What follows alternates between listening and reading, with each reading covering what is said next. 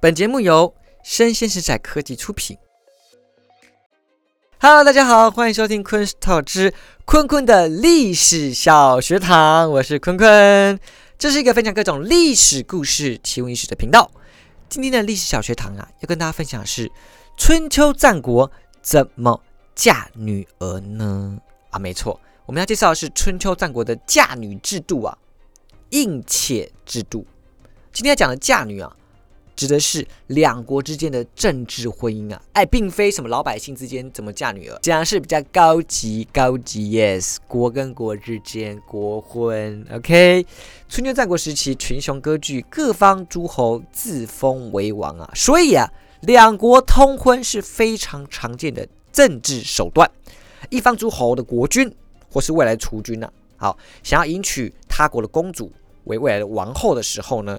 嫁过去的除了是公主本人之外呢，竟然还要搭配另外八名女子一起嫁过去，称作一嫁九应或是一聘九女。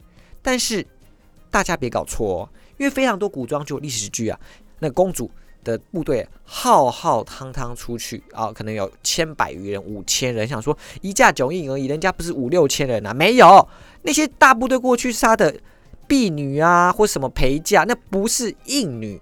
这边讲的印女呢，待会跟大家介绍哦。OK，印女的身份非常特别啊。好，而除了这位公主之外，另外八名女子叫做印妾。这个印怎么写啊？就是奔腾的腾，右下方的马改成女部啊，就叫印啊，印妾。OK，那这位八个女子啊，并非一般女子可以同去，不是说我民间选八个女的，哎，你们一起去，哎，不是。好，非常严格哦，要求是同姓之女啊。假设公主姓王啊，这个八个都必须是姓王的。公主姓陈，那都是八个都要姓陈的。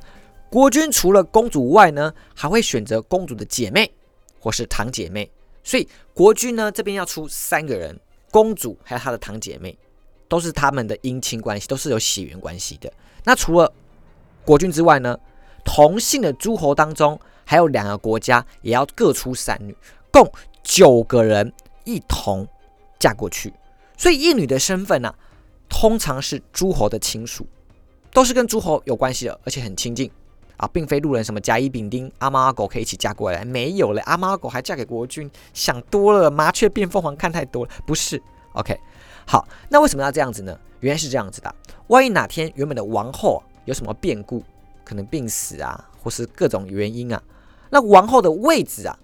必须由其他的应女来顶替上位啊！这是为了政治手段，为了保持王后之位，在我们这国诸侯的女儿之中，保持两国之间的利益关系啦。未来的国君有可能也是某个应女的儿子，所以这是个政治手段呐。所以应女的身份呢是侧妃、侧室，并非国君所纳的妾室，那些妾不是。所以义女的身份不要听起来说哦，我是陪嫁义女，身份很低。没有，义女的身份是侧妃，是比其他的什么名不经传的阿猫阿狗的侧妾还要来高的。有一个说法是，诸侯一聘九女，诸侯不再娶，就是说我娶完了就没有再机会娶正室了。正室就正妃那个正，在世的世就正室的老婆了。那就我未来的正室就只能从这九个当中出来。但是后来啊，这个制度已经取消了。为什么？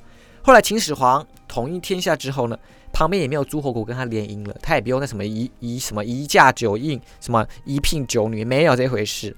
然后后世的帝王觉得九个怎么够啊？哈，我后宫佳丽三千就是这样出来的啦，我要三千个，怎么要九个啦？对吧？好，历史上呢，又有谁是从一女上位，使得自己的儿子荣登宝座呢？知道的话呢，请快留言告诉我。以上是今天带来的坤坤的历史小学堂：春秋战国怎么嫁女儿呢？